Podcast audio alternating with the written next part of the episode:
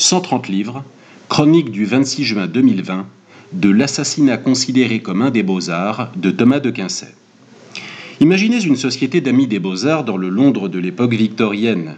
Boiseries finement ouvragées, moquettes épaisses, rayonnages entiers de belles reliures, montres à gousset, costumes en tweed de Savile moustaches taillées au millimètre, cannes à pommeau d'argent et sans doute quelques monocles.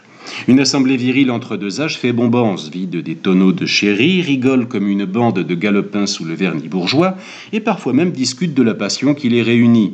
On écoute des discours pleins d'emphase et d'érudition, on rivalise d'éloquence quand s'ouvrent les débats, on entonne des chants en latin, on ne passe guère loin du dérapage quand l'alcool a pris le dessus. Le tableau dressé s'avère d'un classicisme achevé, à un détail près.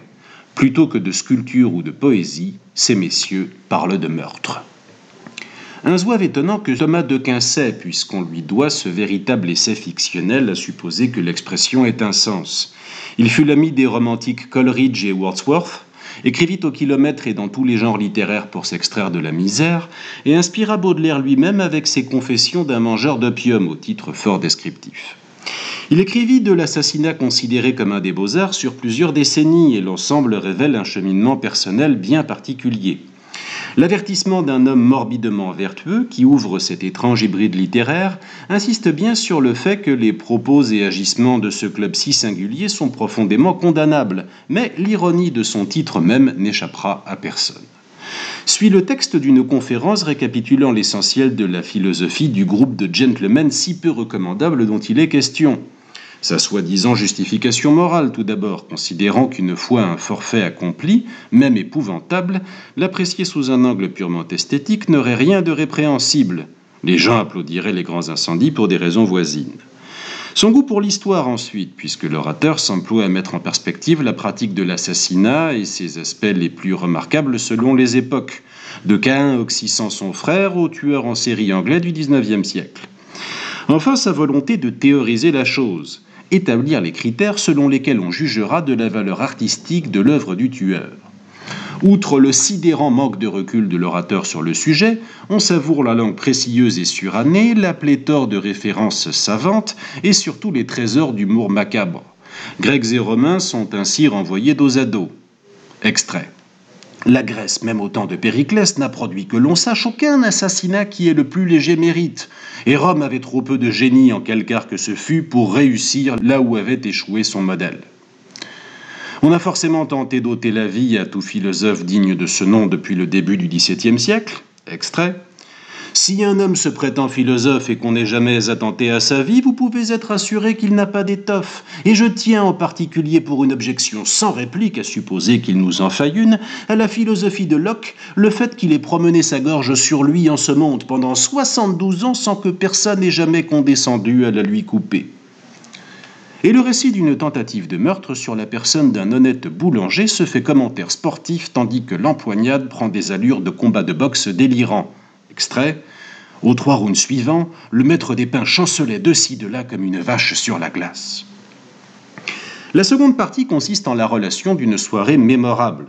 Au son d'un orchestre, l'assistant s'y rivalise de mots d'esprit autour d'un personnage atrabilaire et flamboyant surnommé Crapaud dans son trou, un décrottable nostalgique de la noblesse des crimes d'antan. La dinguerie de sa tirade enfiévrée sur le dégoût que lui inspirent les meurtres irlandais laisse pantois. Extrait. Je demande à chacun si, quand il découvre qu'un assassinat, par ailleurs assez prometteur peut-être, est irlandais, il ne se sent pas autant insulté qu'en découvrant, après avoir commandé du madère, que c'est un vin du Cap, ou encore qu'en constatant, après avoir cueilli ce qu'il prend pour un champignon, qu'il s'agit de ce que les enfants appellent une tête de méduse. La dîme, la politique, quelque chose de mauvais dès le principe, vicie tout assassinat irlandais. Messieurs, il faut réformer cela, ou l'Irlande ne sera pas une terre habitable. Du moins, si nous y habitons, devrons-nous y importer nos meurtres. Cela est clair. Au travers de ce carteron de gentleman parfaitement ridicule, Thomas de Quincey moque la fascination qu'exerce le meurtre jusque chez des esprits réputés brillants. Reste que le ton du post-scriptum tanche singulièrement avec ce qui précède et nous fait entrer dans un questionnement personnel bien plus ambigu. L'auteur, critiqué des années durant pour l'humour noir et le sens douteux de son essai fictionnel, défend la validité, la validité de son point de vue. Extrait. Mon extravagance trouve un fondement inévitable et perpétuel dans les tendances dont fait preuve spontanément l'esprit humain livré à lui-même. C'est désormais sans ironie, mais avec force détail, et en étirant donc à l'extrême la reconstitution des tueries, que l'auteur revient sur les meurtres commis par un certain John Williams en décembre 1811. Or, ce faisant, il nous captive littéralement en montrant combien la dite fascination est ancrée dans la psyché du lecteur moyen, et pas seulement chez des personnages créés pour l'illustrer. L'histoire a donné raison à Thomas de Quincey. La dévoration fébrile des faits divers les plus sordides dans les journaux de son époque trouve un prolongement naturel dans l'addiction contemporaine aux images violentes, fictionnelles ou pas. Vu d'aujourd'hui, de l'assassinat considéré comme un des beaux-arts raconte une évidence. Encore faut-il savoir la dire avec un tel panache, et là, les concurrents ne sont pas légion.